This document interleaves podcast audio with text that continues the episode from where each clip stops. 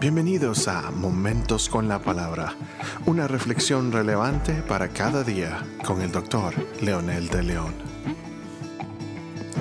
Saludos amigos y amigas, aquí estamos nuevamente con un episodio más de Momentos con la Palabra. Hoy seguimos con la temporada sobre el tema de las bienaventuranzas. Pero para continuar vamos a leer Hebreos capítulo 12 versículo 2 que dice, puesto los ojos en Jesús, el autor y consumador de la fe, quien por el gozo puesto delante de él soportó la cruz, menospreciando la vergüenza, y se ha sentado a la diestra del trono de Dios. El contexto de este pasaje, por supuesto, está dentro de la historia de los grandes de la Biblia, como los profetas, los jueces y todos esos personajes que de alguna manera no vieron la promesa de Dios realizada aquí en la tierra, pero eh, ellos tenían en su mente y en su corazón que esta tierra no era el fin de sus vidas, que ellos tendrían algo más que eso. Y esa es la grande nube de testigos y Jesús modeló eso y Jesús también vino a enseñar eso. Entonces este pasaje nos menciona que Jesús es el modelo por excelencia. Él tenía una misión y el final del camino representaba la gloria, la autoridad y la capacidad de salvar a la humanidad. Esa era su meta precisamente.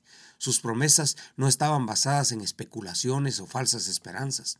Su vida mostró que todo lo que hablaba la historia de Dios se refería a esto, lo que Él cumplió en su encarnación y en su muerte y resurrección.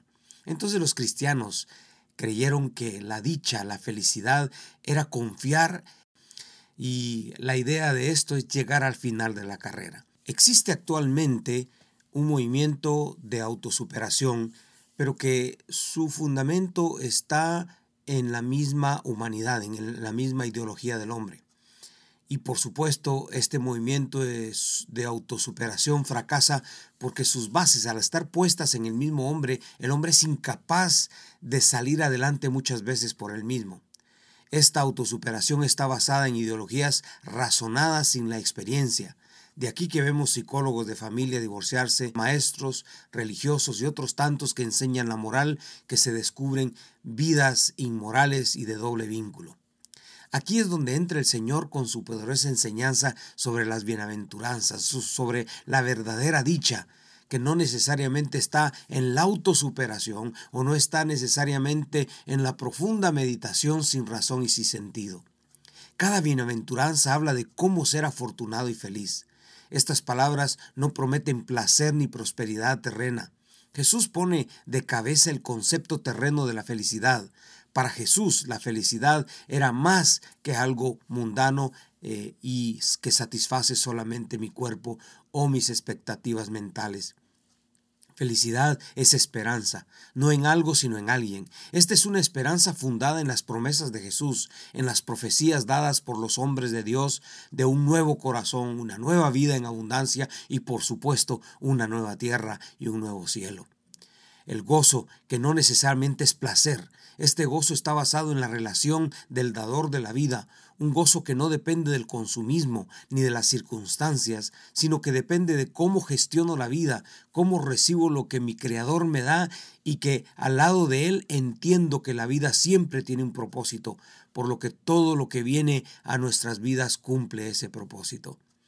También gozo es independencia de las circunstancias externas. Ahora lo que emana de mí, lo que tengo dentro, es la base para la realización de mi vida.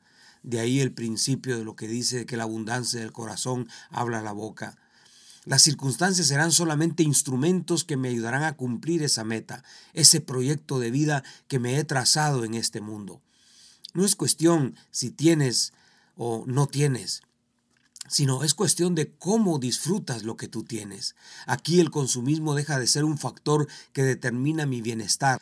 Ahora lo que tengo es lo más valioso y no necesariamente lo que no tengo. Y lo pondré y si lo podré tener es una consecuencia de mi esfuerzo, compromiso y realización, pero no necesariamente me quitará el sueño o me hará infeliz.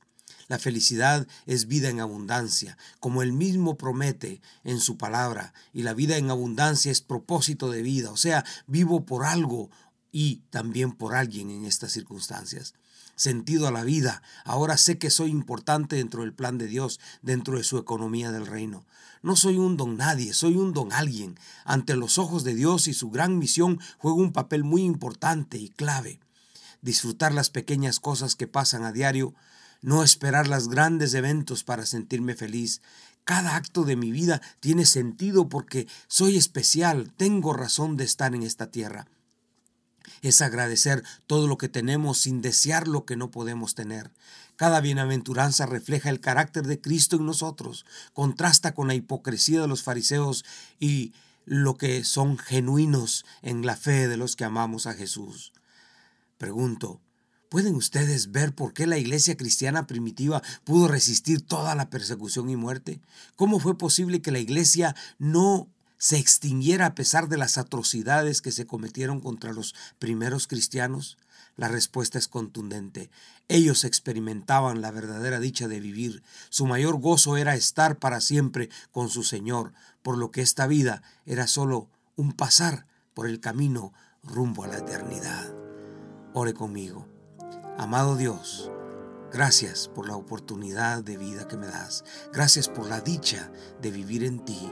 Gracias porque la felicidad no depende de las circunstancias ni de lo que tengo o no tengo, sino depende de tu presencia en mi vida que me hará disfrutar lo que tengo. Padre, gracias por tu Hijo Jesucristo y por tu Espíritu Santo que me ayudan a realizar mi vida para vivir eternamente contigo. Y gracias porque esa es la oportunidad que le das a todos ahora. En el nombre de Jesús. Amén.